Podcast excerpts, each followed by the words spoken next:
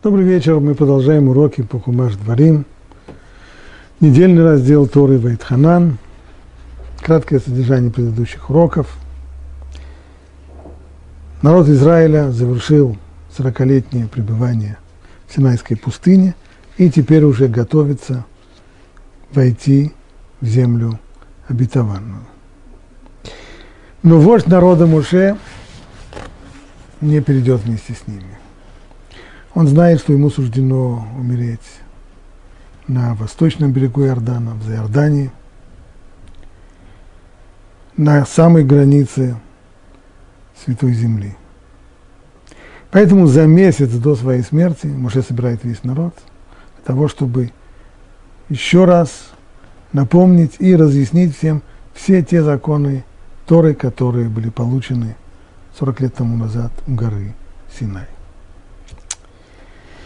Но прежде чем начать разъяснять все эти законы, уже напоминает народу все, что произошло с ними, все события, коротко их напоминает, от с того, с того момента, как они покинули берега Нила, и до тех пор, пока дошли сюда, к реке Иордан.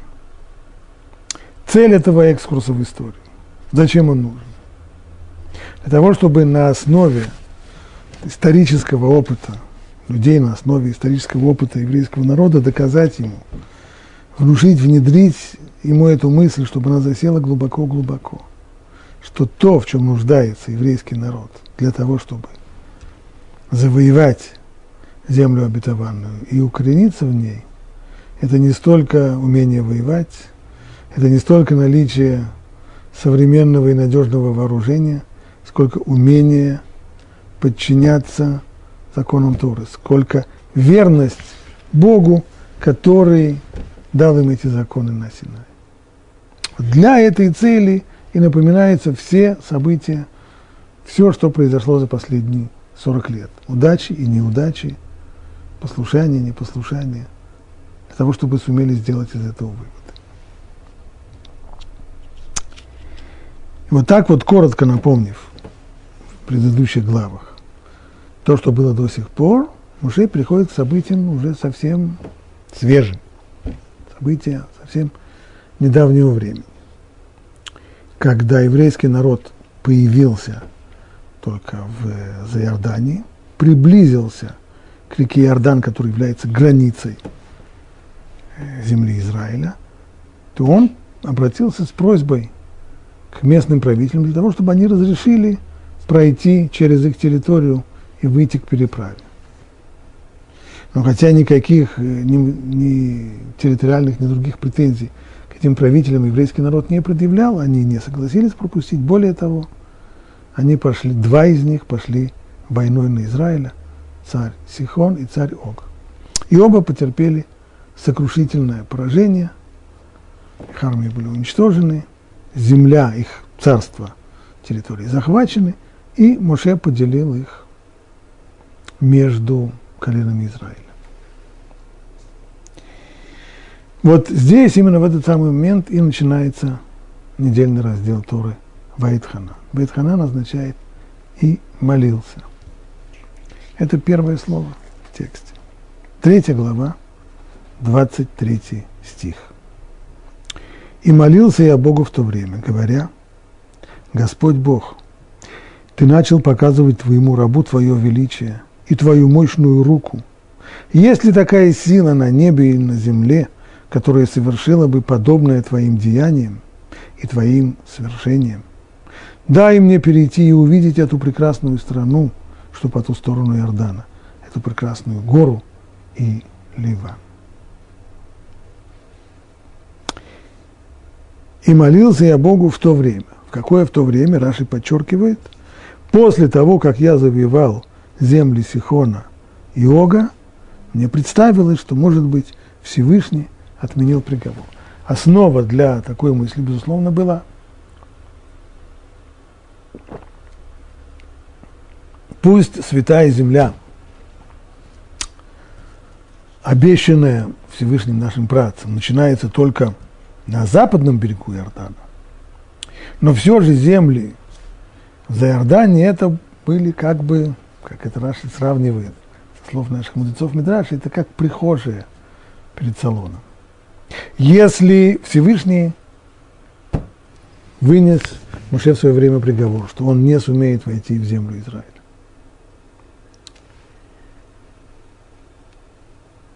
Но сейчас он пускает его в прихожую. И если пустили в прихожую, то, быть может, разрешено уже пройти и дальше. Может быть, пустят и за порог тоже. Поэтому Муше считает, что самое-самое время сейчас обратиться к Богу с молитвой, чтобы просить Его об отмене приговора.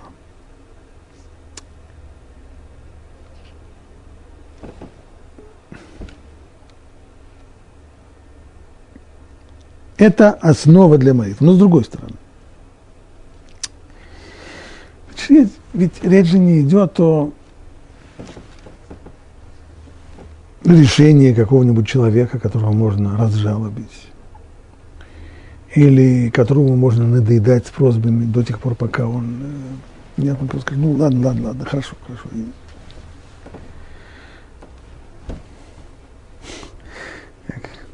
Известная история про австрийского императора Франца Йозефа, которому каждый год один из его подданных обращался с петицией, и тот э, каждый раз ему отказывал. Но тот год за годом упрямо приходил и снова приносил ему эту петицию.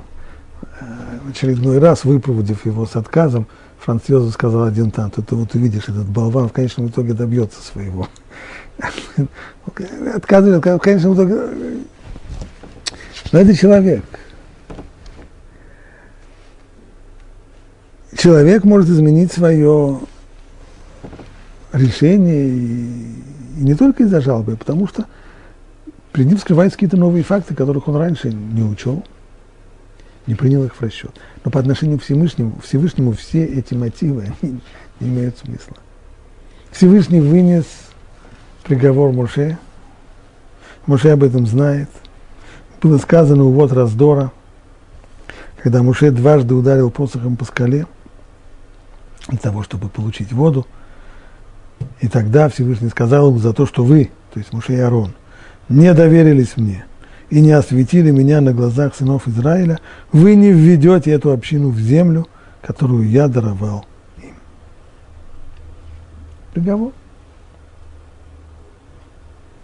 Нет таких фактов, которые Всевышний бы не учел. Нет возможности разжалобить его – на что же тогда уповает Муше?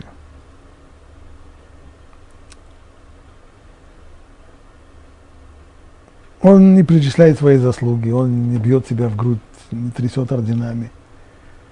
Судя по тексту, он пытается пробудить то, что называется медат рахамим, то есть атрибут милосердия. Вот смотрим Раши, как это в словах Раши. Тексте сказано, и молился я Богу в то время, говоря, Господь Бог. Ну, слова Господь Бог э, отражают то, что написано в оригинале очень приблизительно. Ашем и Луким. Наши переводят это милосердный в правосудии. То есть одно из имен Бога, Элуким, созвучное ему слово Илуим означает судью. Значит, здесь Ашем Юткей Вавкей – то есть милосердный в правосудии, хотя вершит правосудие, но правосудие вершит милосердно. Ты начал показывать своему рабу твое величие. Говорит, Раши, что такое величие? Это не отвлеченное понятие, а это твое качество доброты. И твою мощную руку. Что за мощная рука? Это твоя десница. Десница в старославянском языке это и не только на старославянском языке, вообще – на русском литературном языке это означает правая рука, простертая ко всем обитателям этого мира. Что означает, ты стал показывать свою правую руку, непонятно. И сказано еще, ты стал показывать своему рабу твою мощную руку. В чем здесь мощь? Мощь в том, что ты милосердием покоряешь строгий суд. То есть мощь всегда означает способность превозмочь что-то, превозмочь сопротивление. Что здесь сопротивляется? Сопротивляется строгий суд, другими словами, правосудие. И вот рука твоя, правая рука, десница, она настолько мощная, что она способна превозмочь сопротивление правосудия. Если такая сила на земле, которая совершила бы подобное твоим деяниям, другими словами, если кто-то подобный тебе, как Раши объясняет этот аргумент, тебя же не сравнишь, пишет Раши, с земным царем, у которого есть советники и сановники, не дающие ему проявить милосердие и изменить свое решение, когда он того пожелает. Тебе никто не воспрепятствует, если ты захочешь простить мне, меня и отменить мой приговор.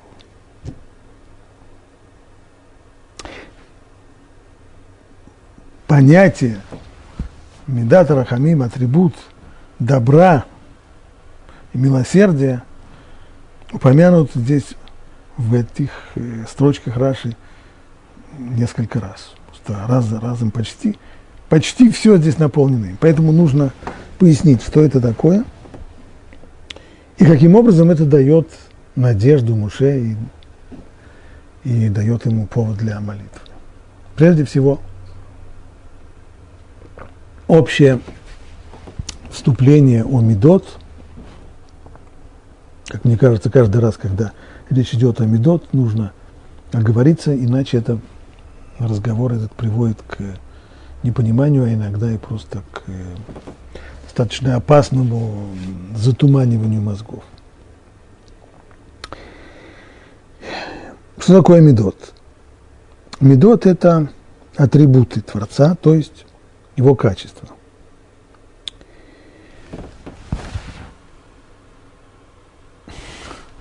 В русских переводах тиранических книг, переводчики, которые от страха стараются переводить буквально слово в слово, то они все переводят это как слово «мера». Но, но это ни в коем случае не мера, это качество, атрибут. Только, то есть по отношению к человеку мы говорим здесь о, о качествах его характера. Медот анефиш – это не меры души, а медот анефиш имеется в виду качество характера человека. Также и по отношению к Всевышнему. Это атрибуты, это его качество. Только почему это называется словом меда, мера? Потому что это дополнительная информация, которая в этом содержится, что любое качество, то есть разделение качеств по отношению к человеку, я имею в виду, разделение качеств на положительные и отрицательные качества характера, оно достаточно условно. У человека все качества должны быть, только каждого качества должно быть в меру. И меры эти разные. Так, положительные качества – это те, которых должно быть в меру, но много. Там мера большая. А отрицательные качества, они тоже должны быть у человека, но их в меру должно быть совсем немножко, чуть-чуть. Но ни в коем случае не следует переводить это именно как э, мера, а то получится, как-то у одного переводчика вышло, когда он говорил о Медат Адина Элюна, то он перевел, перевел это как э, высшая мера правосудия. Для людей, знакомых с советской риторикой, это прямо так и прозвучало, высшая мера социалистического правосудия – расстрел. Речь идет не о мерах, речь идет об атрибутах, качествах. Но, и вот здесь нужно не путать. Нельзя сравнивать качество характера человека с атрибутами и качествами, которые проявляет Всевышний. Ибо качество характера человека неотделимы от него самого. Они имманентны. И кроме того, каждое из этих качеств, оно само по себе. По отношению к Всевышнему мы никоим образом не говорим о его собственных личных качествах характера, ибо его сущность и личность непостижима, не ограничена. Он трансцендентен, он вне вне времени, вне, э, вне пространства, выше любого нашего восприятия. Лейс Махшова Тфисабей. О нем самом, его самого никакая мысль не объемлет. Поэтому мы о нем самом никогда не говорим ничего. Это очень важно. Молитву направляем к нему самому, а ни в коем случае не к его качествам, не к его атрибутам. Но говорить о нем не можем ничего – Медот, когда мы говорим о его качествах и атрибутах, мы имеем в виду те формы управления миром, те формы его воздействия на мир, в которых он связывается с этим миром, раскрывается в этом миром и управляет им. Если зачитать слова Рамбама, Мурен и Вухим, Рамбам пишет так. Его пути и качества, то есть медот. Пути и качества – суть одно и то же. Когда мы говорим про качество, мы не говорим про качество типа качество характера человека, мы говорим про его пути, то есть его образ действия. Они представляют собой совершающиеся в мире действия, исходящие от него. И когда мы позитикаем любое из этих действий, мы приписываем ему атрибут, от которого исходит это действие, и называем его, им, его именем, образованным от названия самого действия. Почему мы все-таки пользуемся скажем, когда пророки говорят о Всевышнем, они называют его и великим, и мудрым, и милосердным, и любящим, много-много различных атрибутов. По отношению к человеку мы знаем, что это все означает. А по отношению к Всевышнему, почему мы пользуемся теми же самыми словами, которые обозначают качество характера человека. Механика, говорит Рамбом, здесь такова.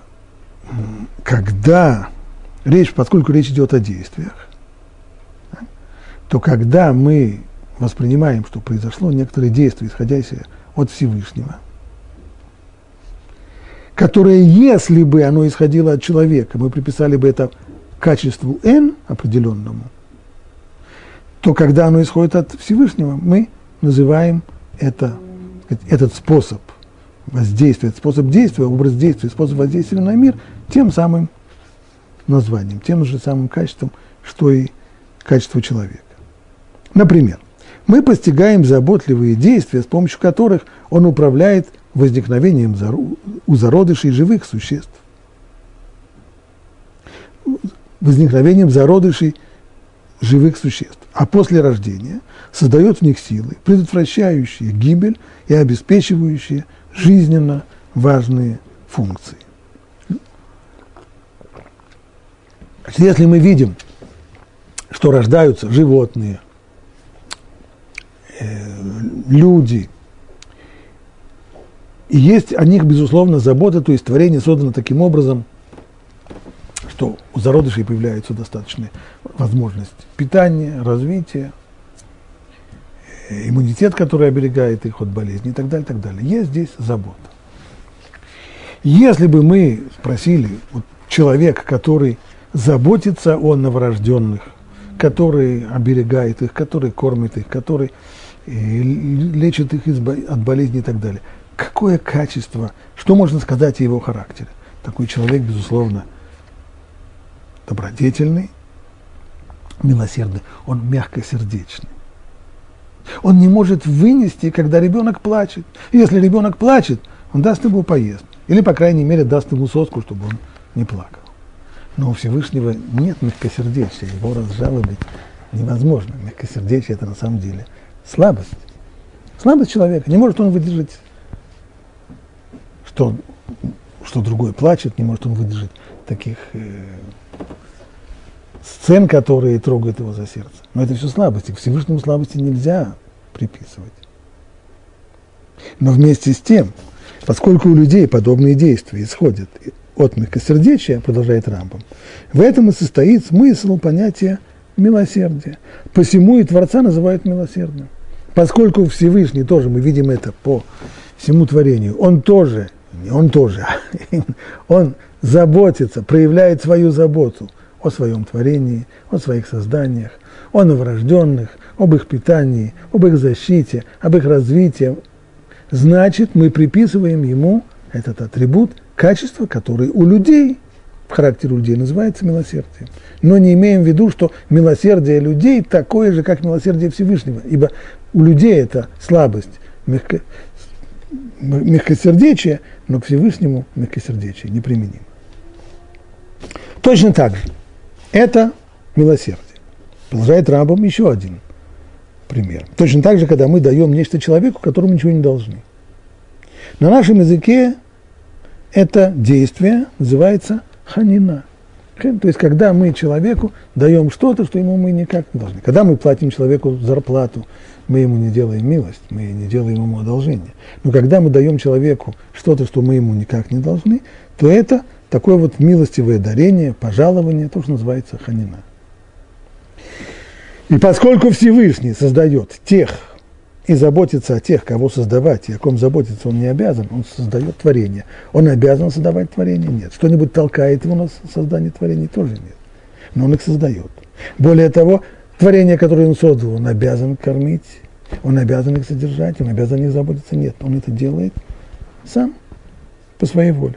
Поэтому его тоже именуют ханун, то есть щедрый, милостиво дарящий и так далее. Вот это вот такая пространная цитата из Рамбама. Теперь мы знаем, что такое медот. Это способы воздействия, способы воздействия на мир, образ поведения Всевышнего по отношению к созданному миру. И вот теперь те качества, которые перечислил и Рамбам, и они же перечислены у Раши, сейчас мы с ними разберемся. Прежде всего, само творение было актом безграничной любви. То, что называется на языке Торы хесед. Хесед – желание давать, одарять другого. Любого, неважно кого. Одарять его безгранично. Но поскольку любовь Всевышнего, Всевышний сам безграничен, и этот атрибут любви его безграничен, то ему хочется дать человеку, человеку, творению – в том числе и центральному его творению, человеку, хочется дать ему самый-самый большой дар. Самый большой, который только можно представить.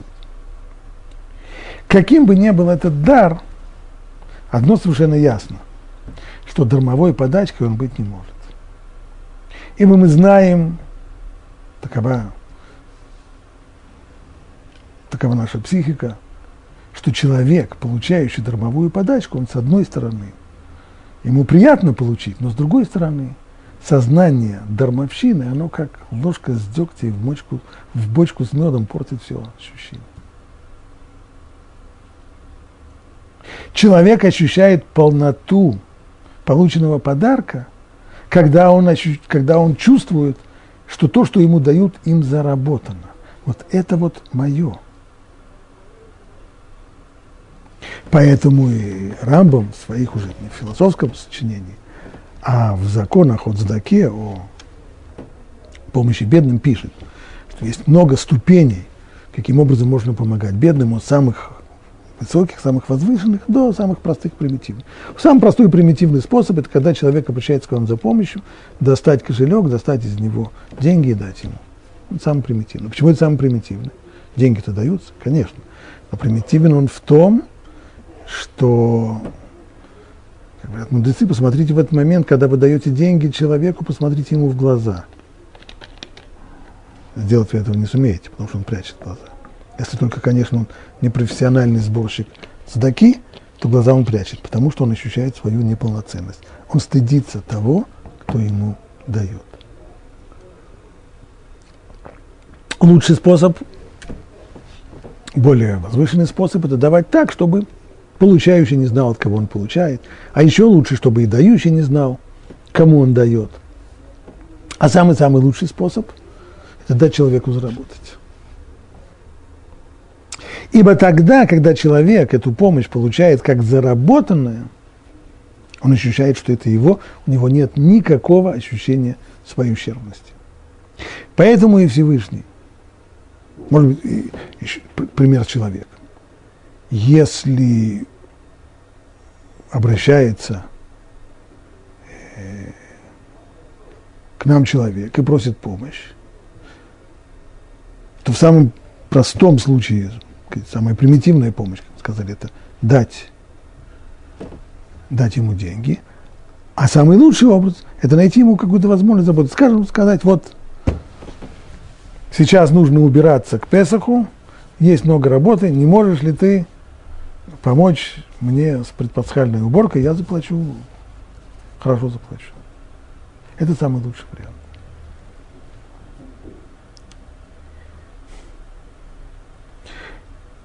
Точно так же. Всевышний желает дать человеку, одарить его самым большим подарком, дать ему самое большое благо. Построим его таким образом, чтобы у человека была возможность не получать его благо даром в рамках медата хесед, то есть вот этого вот атрибута безграничной любви, а получить это по праву, заработав, заслужив. Но здесь есть э, некоторое но. Что будет в нашем примере, если человек, которого мы наняли на пасхальную уборку, с одной только целью помочь ему, дать ему возможность заработать те деньги, которые я ему хочу дать, а не получить их как дармовую подачку. Что будет, если он разобьет мне хрустальную вазу, которую мне подарила бабушка?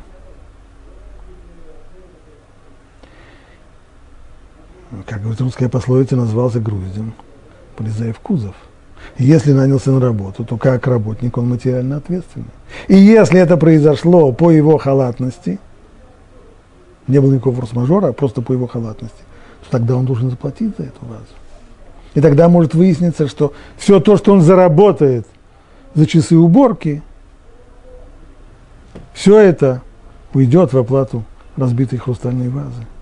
Но уже если по праву, то по праву. Если по справедливости, то по справедливости. Если хочешь получать благо по справедливости, не как дармовую подачку, а как заработанное, то тогда все идет уже по справедливости. Так атрибут любви порождает новый атрибут – правосудия или справедливого суда.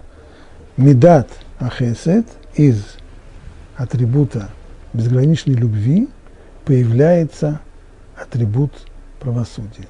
Медат один.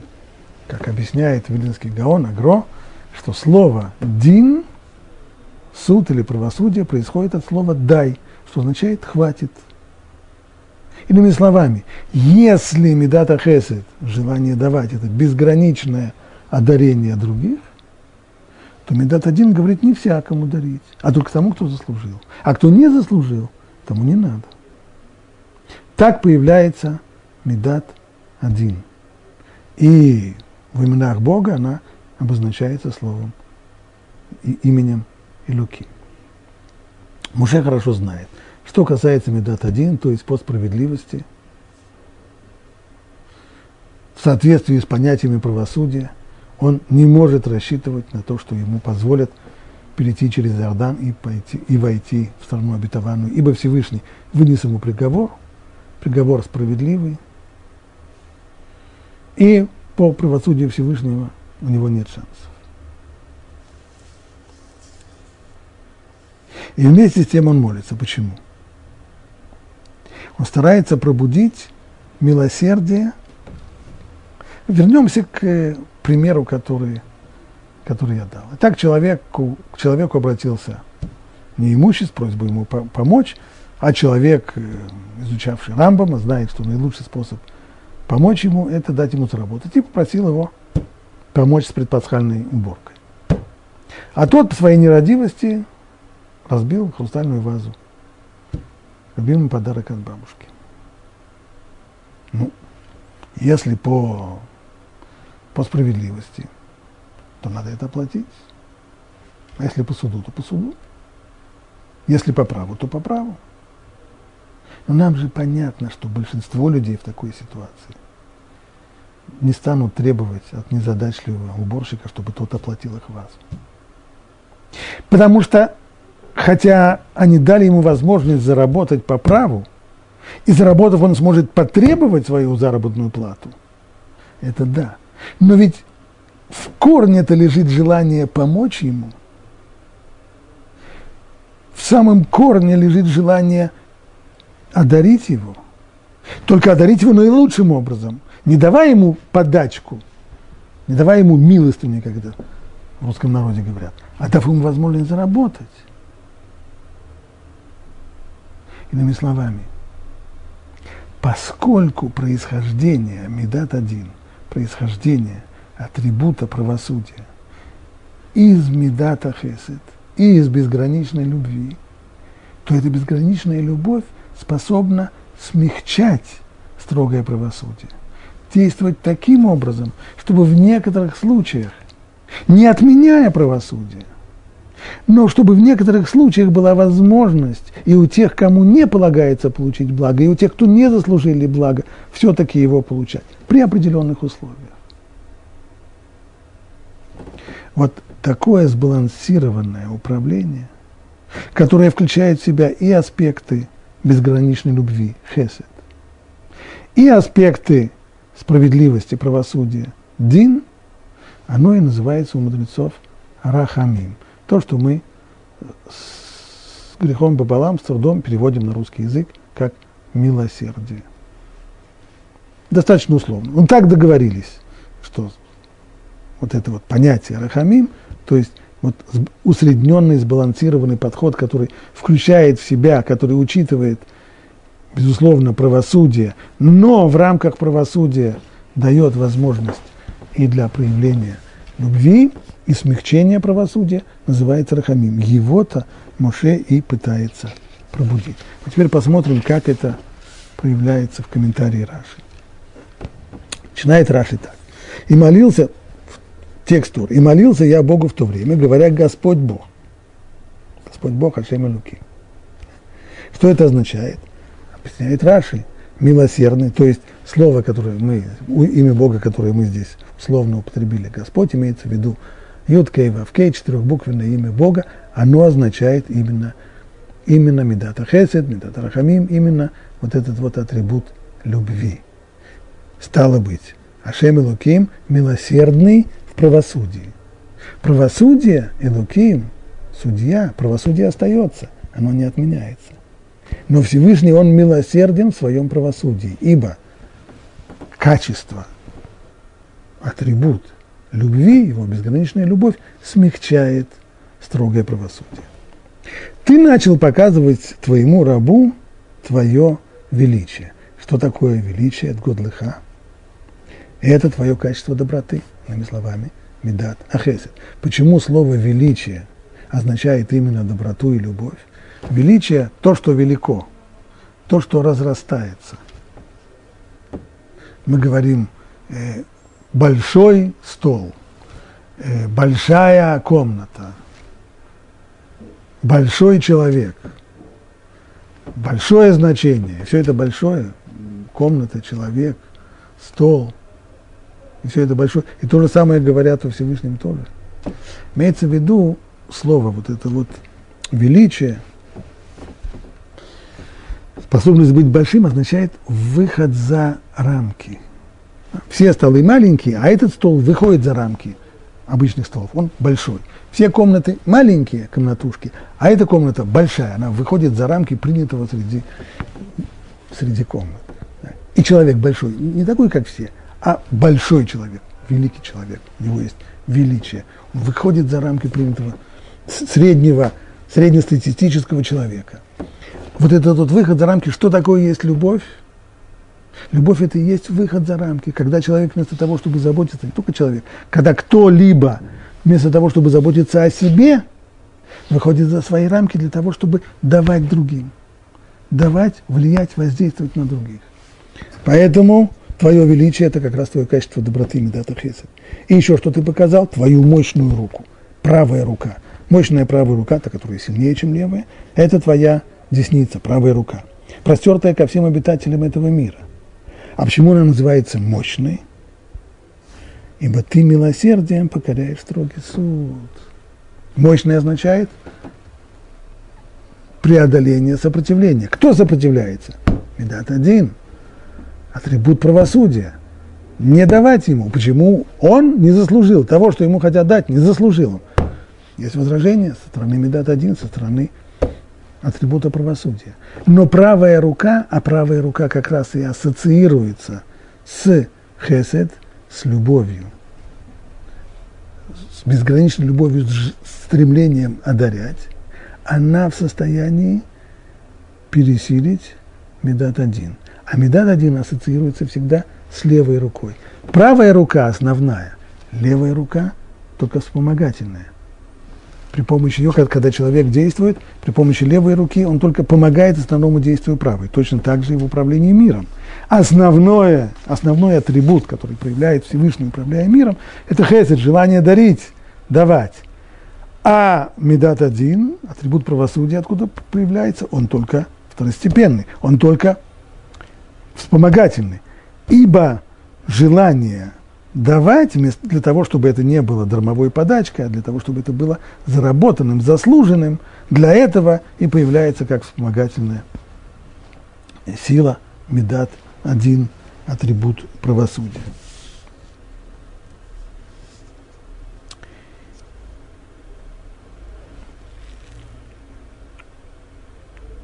Как, вот, если мы вспомним Рамбама, когда он говорит, что все медот – это действия Всевышнего, это законы, это образ его поведения в, это, в созданном мире, законы, по которым он управляет этот мир, но этим законом он сам не порабощается. Эти законы он сам создает. Всевышнего ничто, никто и ничто не может ограничить ничто и никто не может его заставить. Поэтому, несмотря на созданные им законы справедливости, по которым тот, кому, тот, кто не заслужил, не получает блага, несмотря на это, в своей молитве Муше обращает просьбу, чтобы ему было дозволено. Такого среди в человеческом обществе мы такого не можем видеть судья не может позволить себе быть милосердным. Ну вот никак. За стенами суда, пожалуйста. Он может быть самым милосердным и мягкосердечным человеком. И каждый вечер заниматься помощью э, бедным, неимущим, обиженным, униженным, оскорбленным. Но сидя на судейском кресле, он не может позволить себе милосердие. Он должен действовать строго в рамках правосудия, не отклоняясь от него ни на сантиметр. Если он отклоняется, то он не профессиональный судья. И вряд ли он может занимать свое место. Даже не судья в нашем понимании, даже судья в, в понимании Средневековья, когда функция суда часто была у царей, у самодержцев. Ну, а царь-самодержец может, э, он тоже, он тоже ограничен. У него есть тоже юрисконсульты, советники, сановники, он окружен целой свитой своих э, придворных советников, которые тоже на него влияют, которые тоже будут его ограничивать. Его, ему, может быть, захочется помиловать кого-то, а ему начнут сказать, Ваше Величество, нельзя, сегодня вы помилуете этого, завтра вам придется помиловать другого, и где ли это, где ли это кончится, этому конца и, и края не будет. Это так все, все, разнесем все царство. Поэтому Мушей говорит, если такая сила на небе или на земле, которая совершила бы подобное твоим деяниям и твоим совершениям, если кто-нибудь подобный тебе, и Раша объясняет, какой здесь подтекст, тебя же не сравнишь с земным царем, у которого есть советники и сановники, не дающие ему проявить милосердие и изменить свое решение. Придут юристы, придут со мной и скажут, Ваше Величество, что делать? Закон есть закон. Тебе же никто не воспрепятствует, если захочешь простить меня и отменить приговор. Снова основа этого понимания, что Всевышний не ограничен ничем, никем и ничем, в том числе законами, которые он постановил. И поэтому Моше видит, что сейчас есть такая возможность попытаться вымолить для себя прощение через проявление медата хесед, атрибута любви, и милосердие, которое может отменить его приговор. Но, читаем дальше, 26 стих. Но Бог разгневался на меня из-за вас и не стал слушать меня. поскольку приговор был вынесен, он не стал слушать меня. И сказал мне Бог, полно тебе – не говори со мной больше об этом, зайди на вершину горы и взгляни на запад, и на север, и на юг, и на восток, и посмотри своими глазами, ибо ты не перейдешь через Иордан. Что означает, ну, Бог разгневался на меня из-за вас. Бог разгневался на Муше, поскольку тот не выполнил его приказ, и вместо того, чтобы говорить со скалой и заставить ее дать воду только словами, вместо этого он дважды ударил посох. Что же значит из-за вас? Раши говорит, вы стали причиной того, что Всевышний разгневался на меня. Об этом сказано. И прогневили они Бога у вот раздора, и пострадал Муше за них. Это слова царя Давида в Ветеилим. То есть, поскольку то, что Муше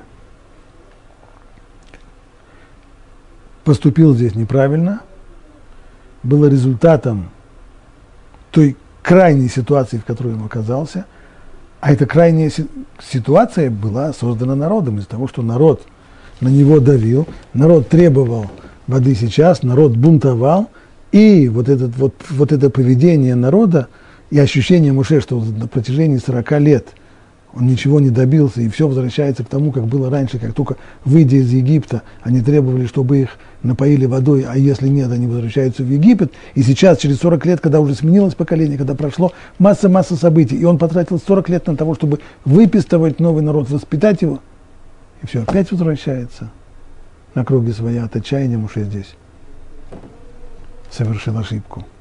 Так что здесь в этом есть и момент упрека к народу из-за вас Бог разгневался на меня и не стал слушать меня. И сказал мне Бог, полно тебе. Не говори со мной больше об этом. То есть эта тема закрыта. Зайди на вершину горы и взгляни на запад, и на север, и на юг, и на восток.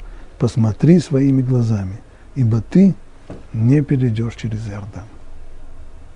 Как говорит здесь Раши, ты просил меня увидеть эту прекрасную гору, есть и храмовую гору, на которой будет в свое время возведен храм, и сам храм. Я покажу тебе все. Как это сказано, и показал ему Бог всю страну.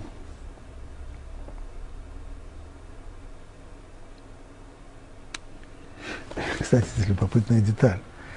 Если имеется в виду, что Муше должен сейчас, находясь к западу от страны Израиля, должен зайти сейчас на высокую гору и увидеть все. Это означает, что он должен посмотреть на юг, на север и на восток. Здесь сказано, взгляни на запад и на север, и на юг, и на восток. А зачем глядеть на запад? Он сам находится на западе, он сам находится к западу от страны Израиля. Кому нужно посмотреть на запад, чтобы увидеть всю страну? Тому, кто находится в центре страны, а не тому, кто находится на ее на западной границе. Это значит, что Всевышний показал ему всю страну, как бы поместив муши в центре страны, а не показывая ее ему снаружи. То есть он дал ему ощущение того, что он стоит в центре страны, что он находится в центре страны. Попасть туда физически он не сможет, но попасть туда виртуально, то есть увидев все, как видел бы человек, который находится в центре страны, это Всевышний ему покажет. И покажет он ему все это вместе, из конца в конец. Вот здесь было особое, особое чудо. Урахаим говорит, что он показал ему все, вот все как на ладони. То есть не так, как человек осматривает какую-то панораму, сначала смотрит – сюда, потом еще дальше, дальше, дальше, а все сразу. Ибо все сразу, это представляет собой полноту. В нашем понимании 2 плюс 2 плюс 2 плюс 2 ну, будет, э, дважды 4 будет 8. Но на самом деле полнота, сложенная из отдельных фрагментов, это не то, что вся полнота в целом. Поэтому страна, говорит Урахайм, была ему показана целиком и сразу, как на ладони. Тем самым, говорит Рамбан, Муше завершил сейчас все свои наставления, сообщив сынам Израиля. То есть линия Рамбана в объяснении этого отрывка такова. Муше собирается напомнить и разъяснить народу все законы, в соответствии с которыми им нужно будет построить свою жизнь в стране Израиля. Но он сам туда не попадешь. И теперь он хочет напомнить им всех, о всех тех, кто не попал в страну Израиль, несмотря на то, что вышел из Египта для того, чтобы туда идти. Прежде всего, это их это отцы тех, кто сейчас слушает Муше. Из-за чего? Из-за их грехов, из-за греха разведчика и так далее. Муше завершил, завершил свои наставления, сообщив сынам Израиля, что их, брат, что их отцы причинили самим себе зло, и из-за этого они не входят в землю обетованную, более того, и сейчас он прибавляет, и из-за них и он наказан тем, что не сможет войти в святую землю. Но они, сыновья, они-то войдут в эту землю и унаследуют ее, если только не будут подобны своим отцам, буйному и строптивому поколению. Ваши отцы остались здесь, я останусь здесь, вы туда переходите. Но только при одном условии придете. Если вы не будете похожи на своих собственных отцов и не будете бунтовать против Всевышнего.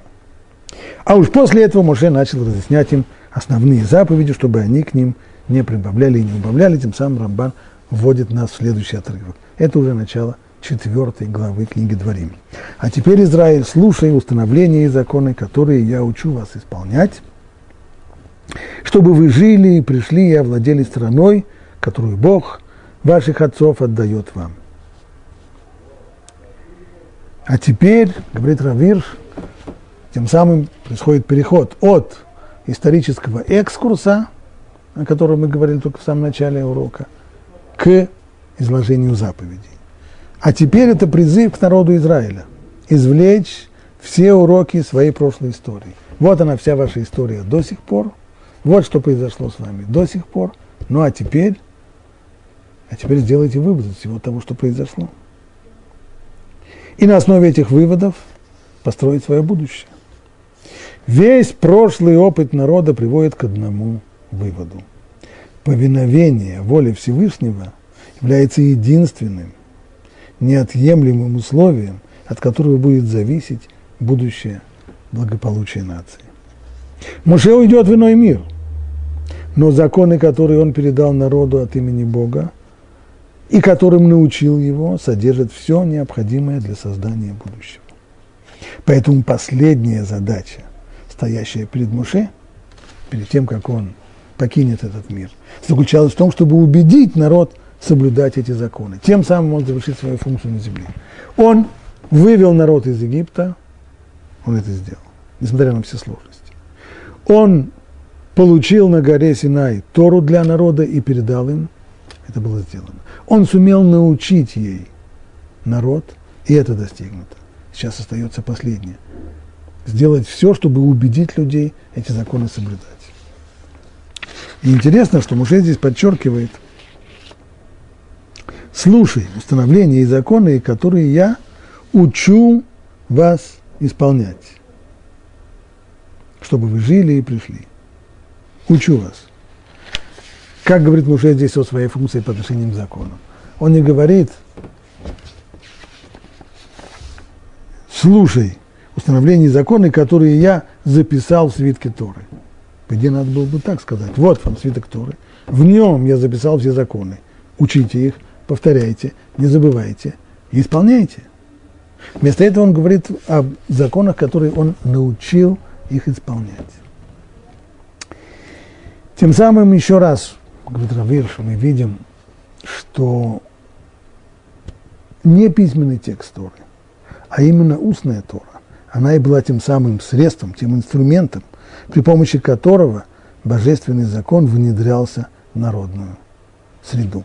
То есть в отличие от принятого взгляда, как начинают обучать любого начинающего ученика и объясняют ему, что, знаете, у нас оказывается две Торы, то есть есть текст письменной Торы, а есть еще устная Тора, которая есть комментарий и объяснение к письменной Торе.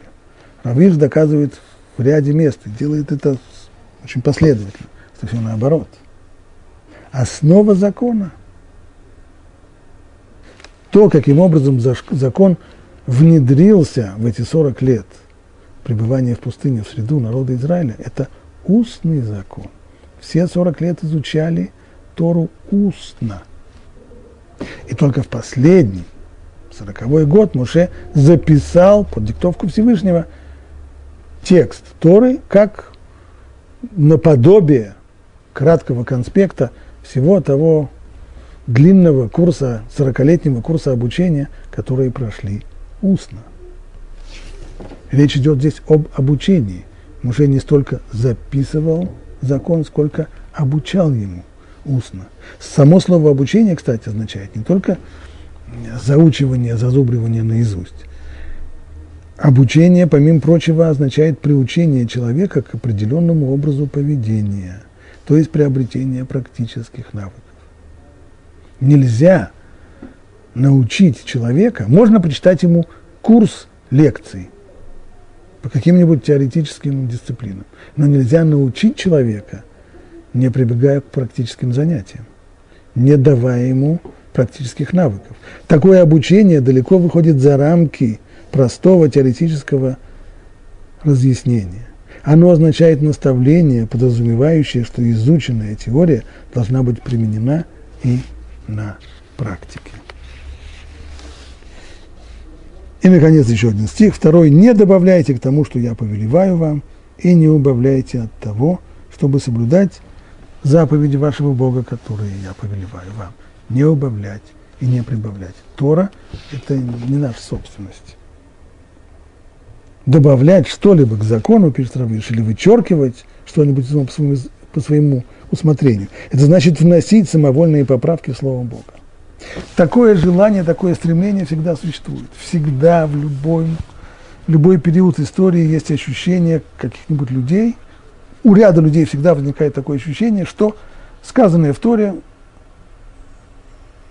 не совсем подходит э, к духу времени, или не совсем подходит к нашим условиям, или не совсем подходит к... Поэтому есть желание всегда вносить изменения.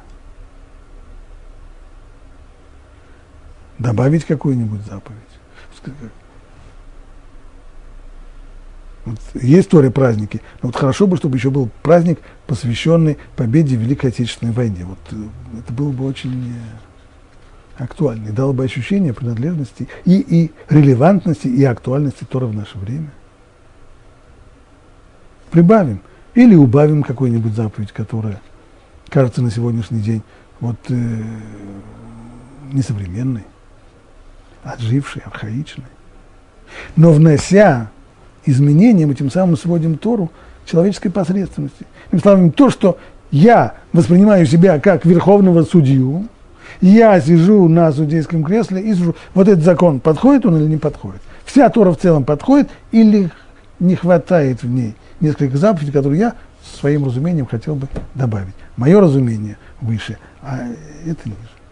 Ни в коем случае нельзя так подходить, нужно помнить, что Тора – это разум Всевышнего. И поэтому обращаться с ней нужно бережно. То есть не вносить никаких поправок, не прибавлять в ней и не убавлять в ней, а принять ее так, как она была дана, будучи уверенным, что если Всевышний дал нам ее на все времена, это значит, она подходит ко всем временам и ко всем людям, ко всем темпераментам, ко всем ситуациям, ко всем социальным порядкам и ко всем возможным изменениям, которые происходят в нашей жизни. Все, что от нас требуется, это не модернизировать ее, не, у, не расширять ее и не, и не убавлять, не прибавлять к ней заповеди, а исполнять то, что в ней написано.